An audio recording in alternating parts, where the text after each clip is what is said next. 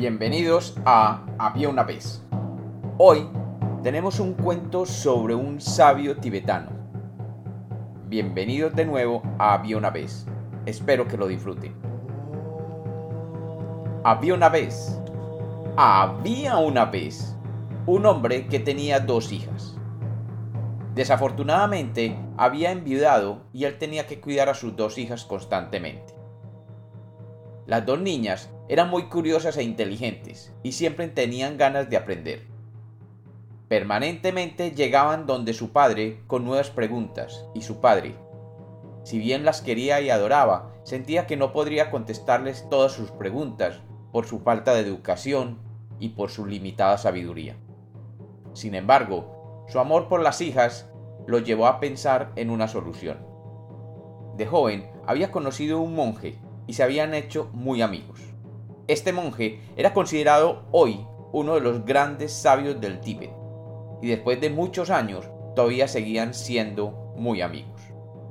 El hombre le envió una carta a su amigo solicitándole si podría enviarle a sus dos hijas durante unas vacaciones para que ellas pudieran convivir y aprender de él. El sabio, que apreciaba mucho a su amigo, aceptó inmediatamente, y las niñas fueron enviadas a vivir una corta temporada en su monasterio. Las niñas vieron en el sabio una gran fuente de conocimiento y permanentemente le hacían preguntas y él, con sus conocimientos, siempre les daba una respuesta directa sin ni siquiera dudar. Su curiosidad y deseo de saber era grande, pero la sabiduría de su maestro era aún mayor. Un día, las niñas decidieron poner a prueba a su maestro e idearon una pequeña trampa para hacerlo equivocarse en su respuesta. Así, podrían hacerle una pregunta que no importara cómo respondiera, siempre estaría equivocado.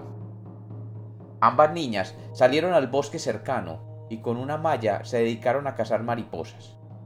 Después de algunas horas alcanzaron a cazar una bella mariposa azul que quedó atrapada en sus mallas y con mucho cuidado la tomaron entre sus manos y la llevaron al monasterio sin que nadie las viera. El plan, elaborado por las niñas, consistía en esconder delicadamente la mariposa entre las manos de una de las niñas. Y cuando el maestro la recibiera antes de la cena, le harían la pregunta que lo haría equivocar. Le preguntarían si la mariposa estaba muerta o viva. Si él decía que la mariposa estaba viva, la mayor de las niñas apretaría las manos y la mariposa moriría. Pero si el maestro decía que estaba muerta, la niña abriría las manos y la dejaría ir volando. Así el maestro siempre estaría errado.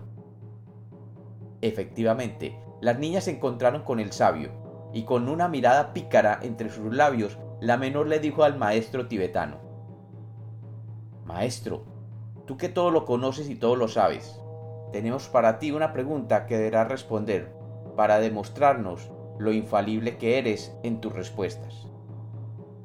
Como puedes ver, mi hermana mayor tiene algo entre sus manos. Hemos encontrado una mariposa azul en el bosque y la hemos traído. La pregunta es simple. ¿La mariposa que tiene mi hermana entre sus manos está viva o está muerta? El maestro, mirando con dulzura a las niñas, les contestó, Recuerden que la vida es como una mariposa. En este caso, el presente y el futuro de esta mariposa está en las manos de tu hermana. Así que la respuesta es simple. Y mirando a la hermana mayor le dijo, como tu vida, la vida de la mariposa depende de ti, ya que está entre tus manos. Y como los cuentos nacieron para ser contados, este es otro cuento de Había una vez.